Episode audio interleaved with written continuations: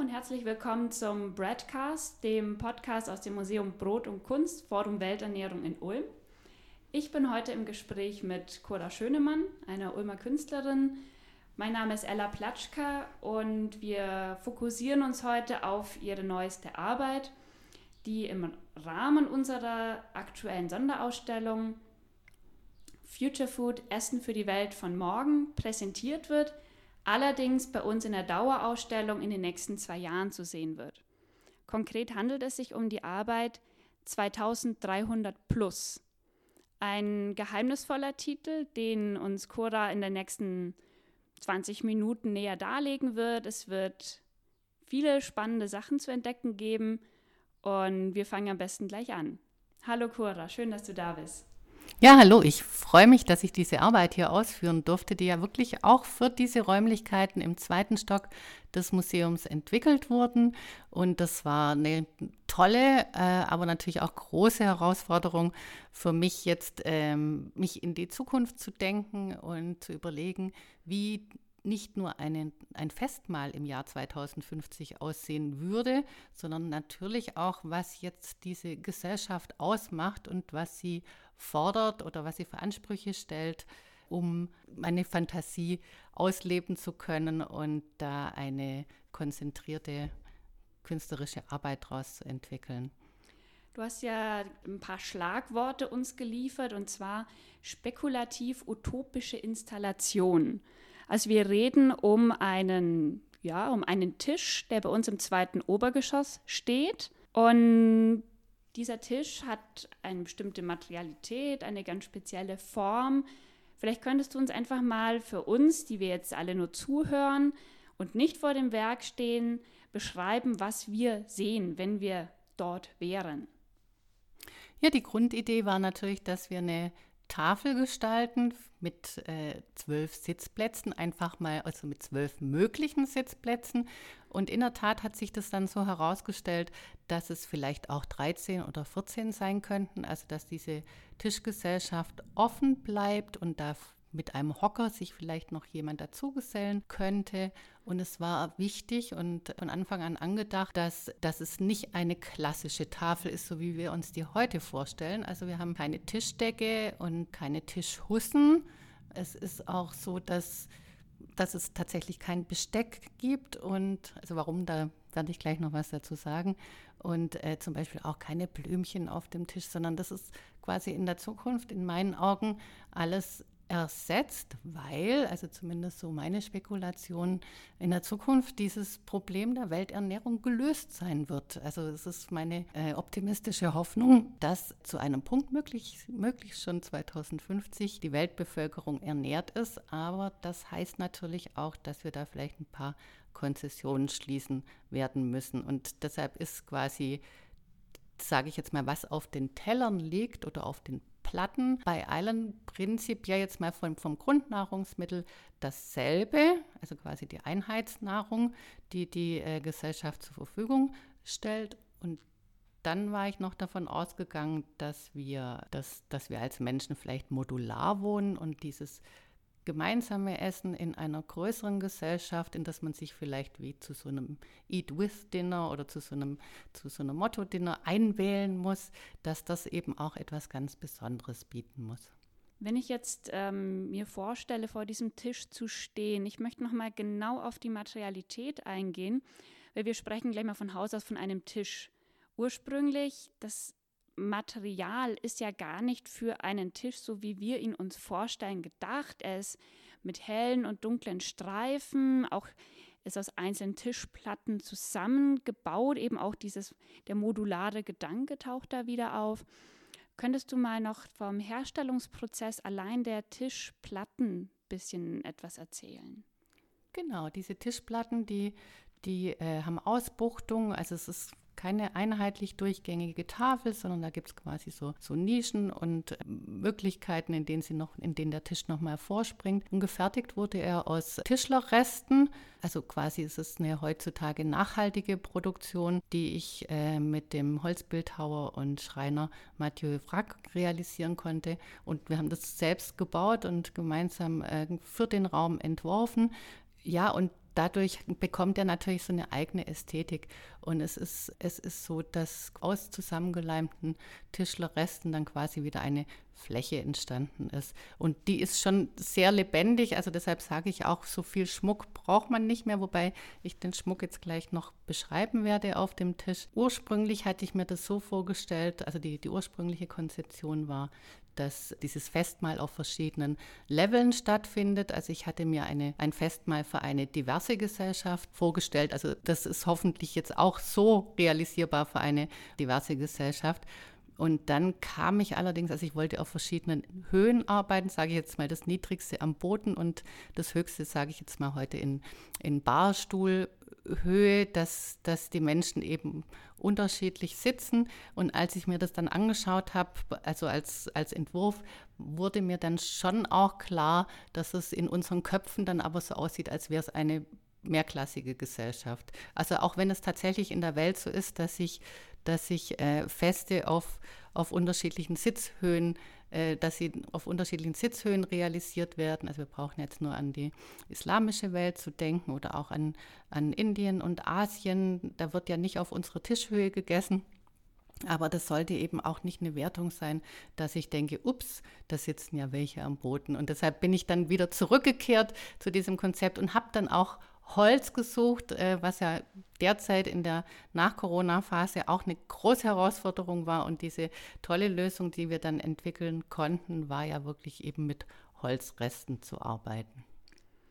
Also kann man sagen, dass es auch ein ganz eigene, eigenes Konzept auch ist? Oder konnte man sowas vorher schon käuflich erwerben, diese Art dieser Tischstruktur? Ja, da hatte ich, da hatte ich das Glück, dass Mathieu Wrack mit Multiperplex eine Möbelreihe entwickelt hatte. Also die ist jetzt quasi bislang nur in der Entwicklungsphase und ist noch nicht in Serie gegangen. Und dass er aber in seiner Werkstatt darauf vorbereitet war, das jetzt einfach mit mir auf Maß zu bauen, ohne dass ich dafür, sage ich jetzt mal, acht Monate benötige und ungeheuer viel, viel äh, Geld einsetzen müsste, weil es ja tatsächlich eine, eine besondere Maßarbeit hier ist und so am Ende wir beide unsere Kunst, also eher quasi verdeckt hinter meinem Namen jetzt im Museum zeigen können, was natürlich äh, ganz toll ist, um das jetzt quasi auch neu der Öffentlichkeit vorstellen zu können, was er da entwickelt hat. Also ist praktisch auch schon der Tisch an sich Zukunft. Das Material, das ist noch nicht seriell normal, das ist auch schon der Sprung Richtung 2050. Weil wenn wir schauen, manche Dinge kommen uns doch sehr vertraut vor auf dem Tisch. Du hast schon die Tischdeko erwähnt. Es gibt so viel, ich möchte nichts vorwegnehmen. Sag doch einfach mal, was uns so bekannt vorkommt und warum uns etwas bekannt vorkommt, wenn das Festmahl doch eigentlich in der Zukunft stattfinden sollte. Ja, also wir haben mit dem Tisch sicherlich einen innovativen Aspekt drin. Es gibt aber auch, dann, dann habe ich quasi als, als Trinkgefäße stehen Plastikflaschen an allen Plätzen. Und wir haben, wie gesagt, kein Besteck, darauf werde ich noch zurückkommen.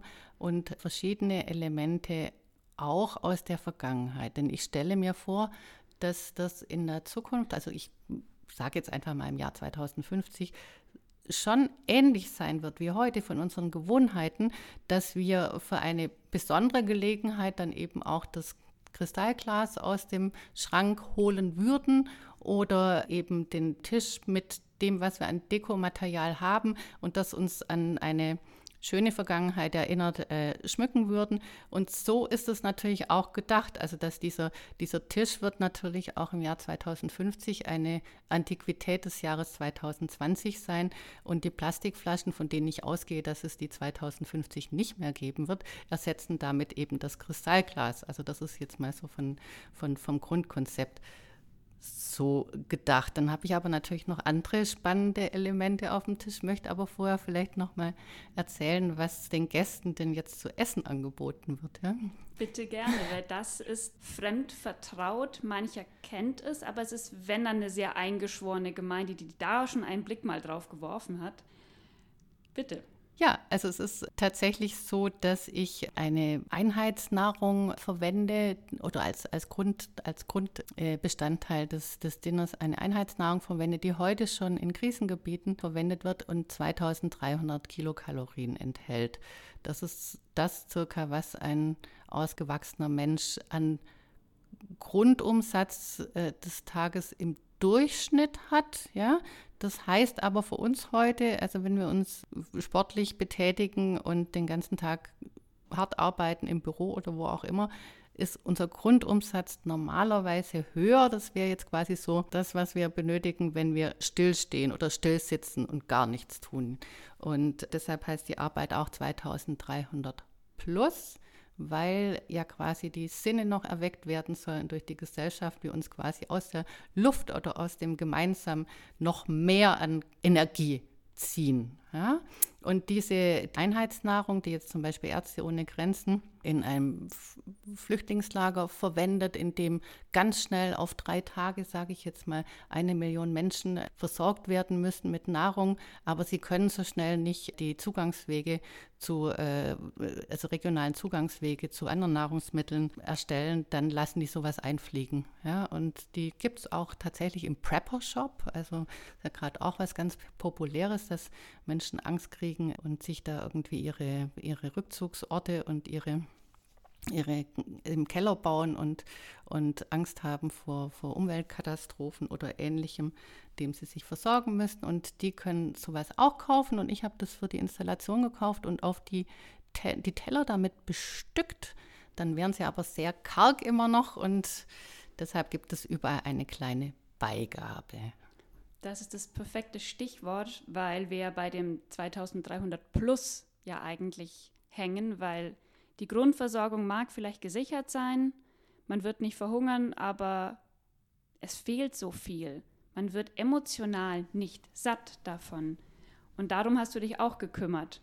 Ja, ich gehe ja davon aus, dass die Bevölkerung eben nicht mehr mit, also sich nicht mehr von, von Tierprodukten ernähren wird 2050, sondern dass es sage ich mal, äh, Fleisch aus dem Reagenzglas gibt oder eben auch äh, verschiedene Formen von Kohlenhydraten und Fetten, die weiß ich jetzt nicht, wie gewonnen werden, dazu müsste ich ja Biologin sein, aber sie wird quasi schon irgendwo angebaut, so dass es noch möglich ist. Und die Menschen sind aber noch mehr als heute, sage ich jetzt mal, der Natur entfremdet und leben so gesehen in ihren Städten und in, in ihren modul modularen äh, Bauten auch nicht mehr mit also unmittelbar mit Tieren zusammen und kennen das auch nicht mehr, wie das dann so wäre, äh, wenn ich ein echtes Steak auf dem Teller hätte oder ein Glas Milch in der Hand hätte. Und diese Anreize möchte ich jetzt quasi für das Jahr 2050 auch wieder schaffen und habe da schon mich auch ein bisschen an der Welternährung orientiert und vielleicht auch an Innovationen der heutigen Tage, wenn es zum Beispiel Grashüpfer auf dem Teller als Beigabe gibt oder natürlich auch mal Malvenblüten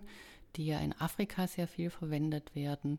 Es könnte aber auch eine Chili dort liegen oder ein, ein Gürkchen. Also schauen Sie sich an. Das, also der, die Teller sind trotz dieser äh, eher kargen Einheitsnahrungsblöcke sehr schön dekoriert und angerichtet.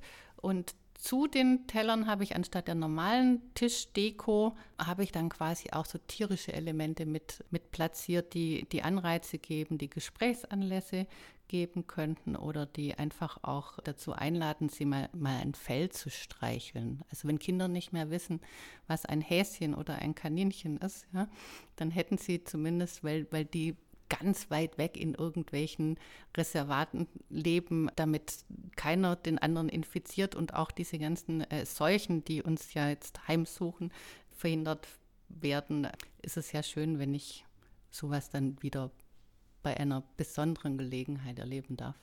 Dann halten wir fest, jeder ist auf ein gewisses Grundnahrungsmittel konditioniert und bei jedem Teller liegt, wir haben zwölf verschiedene, gibt es immer eine individuelle Beigabe. Richtig, ja. Genau, und auf dem Tisch gibt es eben Artefakte, es gibt Tierfälle, es gibt eine Schweinsnase, die auch echt ist. Mhm. Es gibt auch eine Geige, ja. die an Musik, an Fest und Tanz vielleicht erinnert. Mhm. Oder Wie kam da die Wahl zu so einem doch sehr west westlichen Instrument? Gibt es da einen Hintergrund oder ist es eine beliebige Auswahl gewesen? Ja, also das, das, das war jetzt in dem Fall kein, kein konkreter Anlass. Also wobei ich muss schon sagen, dass ich das Gefühl habe, oder was, was, mit was ich jetzt gekämpft habe, als ich diese Installation entworfen habe, ist schon immer un, unser eurozentrischer Blick auf die Welt und natürlich auch auf Kunst. Also auch was Nahrungsmittel angeht, gehen wir immer von unserer Erfahrungswelt aus. Und so ist es natürlich auch mit, mit, den, mit der Kunst und mit den Kunstobjekten. Ich, selbst ich als Künstlerin kann mich ja nicht davon lösen, dass ich in Europa und in dieser Gesellschaft hier, äh, die ja Nahrungsmittelüberfluss hat, dass ich da hineingeboren bin und dass mich das vorprägt. Also ich versuche zwar über den Tellerrand zu schauen und habe auch einige Elemente mit, mit aufgenommen, aber es ist natürlich nicht so, dass ich mich ganz davon lösen könnte. Und die Geige, also die erinnert mich zum Beispiel immer an, an diese, ähm, an ein Hotel in Bratislava, in dem ich 1990 mal war und wo das einfach noch ganz normal war, dass, dass, dass der Tisch fein gedeckt ist und dann kommt der Fiedler und spielt mir dann zum, zum Hauptgang noch ein, ein schönes Liedchen. Genau, ich wollte eben auch zeigen, also die Geige steht natürlich auch symbolisch dafür, dass wir eine kleine, sage ich mal, Soundinstallation zu dieser, äh, zu 2300 plus haben. Das ist quasi so ein, so ein kleiner Teppich, so ein Tonteppich, der ein bisschen vermittelt, wie das ist, wenn Gläser klirren und äh, Besteck klappert und wie, also ich höre einfach ein internationales Gemurmel dann noch mit dazu, um auch eingestimmt zu werden auf diese Tischgesellschaft, die da irgendwo war, aber natürlich auch so ein bisschen in der Vergangenheit und in unserer Vorstellung verhaftet ist. Jetzt haben wir so viel über ästhetische Aspekte deines Werkes gesprochen, ganz viele Details erfasst und jetzt geht es auch eigentlich mal endlich ans Eingemachte. Denn wenn man so vor dieser Arbeit steht und sich dann deinen Titel so im heraufbeschwört, es geht um ein Festmahl und dann 2300 Kalorien. Da frage ich mich schon, wo ist das Festmahl? Einerseits, man schlägt nicht so wirklich über die Stränge und gleichzeitig ähm, ist es wirklich karg. Es sieht aus wie kleine Bauklötzchen. Da kommt dieses Vorfreuen, auch dieser Aspekt von Gier und Lust, also noch ein bisschen mehr als nur der Appetit, dieses was das Festmahl vom normalen Essen unterscheidet, das fällt doch komplett weg. Naja, da hast du durchaus recht. Ich könnte aber natürlich auch sagen, wir sehen da jetzt etwas anderes, als die Zukunftsgesellschaft sieht.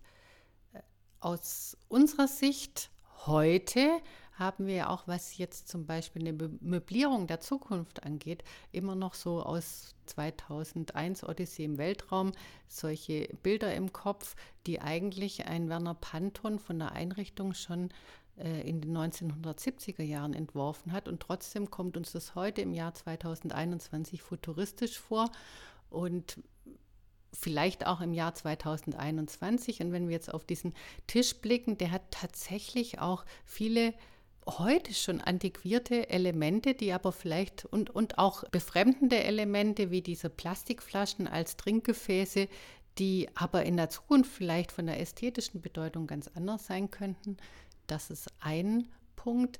Der andere ist natürlich auch, dass wir überhaupt denken müssen, dass diese Blöcke oder diese Nahrung, die da auf den Tellern liegt, in der Zukunft natürlich schon eine ganz große Errungenschaft in meinen Augen dieser Zukunftsgesellschaft ist, ja, die sagt, wir leben eine Grundernährung der Weltbevölkerung und lösen uns tatsächlich hier auch in Deutschland und in Europa von dieser Vorstellung, dass wir eigentlich eine unglaubliche Diversität auf unseren Tellern haben könnten, dass unsere Teller ja heute total bunt sind und wir können wählen, welche Pilzart wir haben möchten und ob was jetzt noch getrüffelt sein könnte an unseren Geschmäckern und Söschen die wir haben. Aber wir sind in meinen Augen bis ins Jahr 2050 ja auch, äh, haben uns ja auch weiterentwickelt und sind bereit, das in Kauf zu nehmen. Das heißt, wir nehmen ja grundsätzlich schon diese vereinfachte Nahrung in Kauf, wollen dann aber bei einem Festmahl durchaus noch etwas kleines, kapriziöses erleben und das könnte dann diese Chili sein oder das Schneckchen, das auf einem Teller liegt. Ja? Und was das Plus im Grunde ausmacht, ist diese Gesellschaft und diese Auseinandersetzung in Kleingruppen und auch dieser Austausch, den uns dieses Festmahl in diesem Zusammenfinden ermöglicht. Was ist gerade ein paar Schlagworte fallen lassen, Gesellschaft, Kleingruppen, Austausch. Aber wie soll das da am Tisch funktionieren? Gerade Festessen oder gesellschaftliches Essen lebt auch oft davon, dass man austauscht, dass man probiert, dass man jemandem mal was rüberreicht.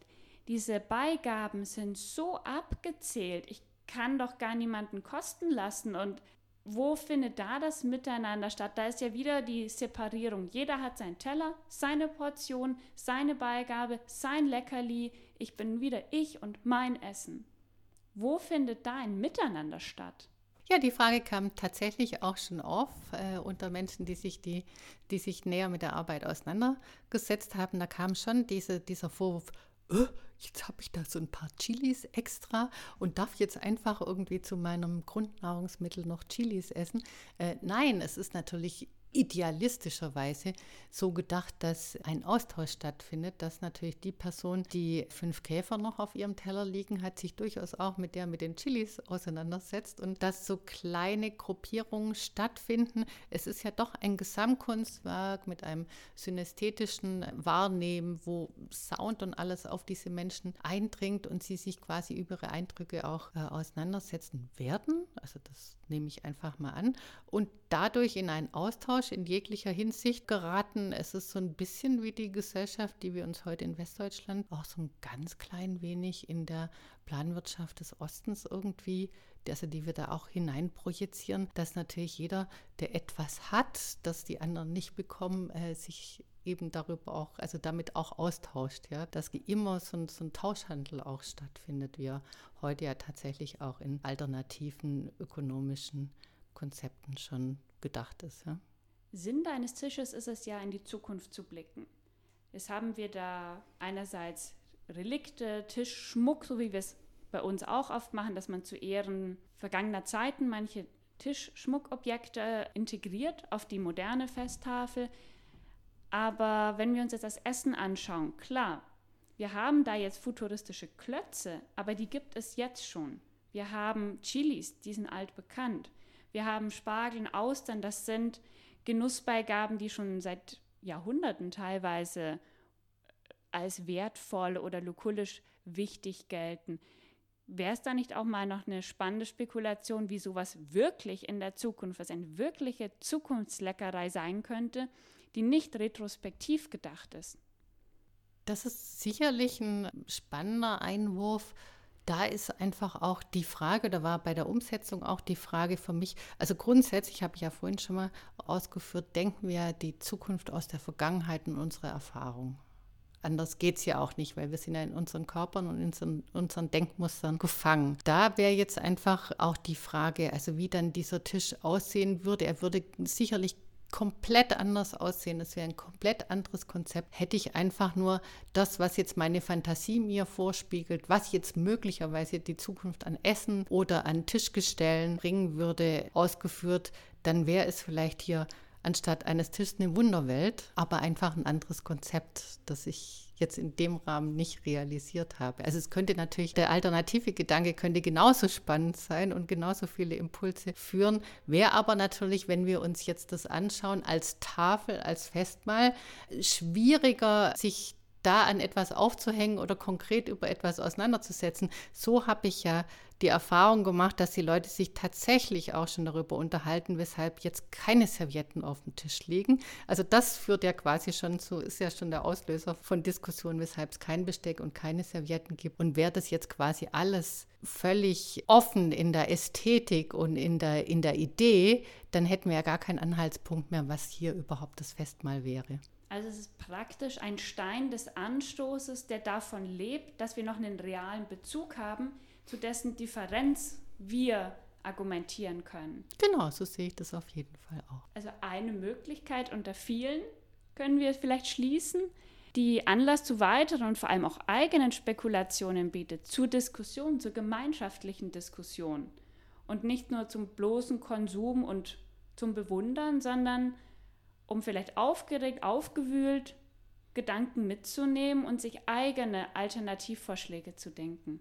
Auf jeden Fall, sonst wäre es ja auch einfach nur ein Festmahl und keine künstlerische Arbeit. Mit diesem Sinne bedanke ich mich sehr herzlich bei unserer Künstlerin Cora Schönemann für ihre Arbeit und für das heutige Gespräch.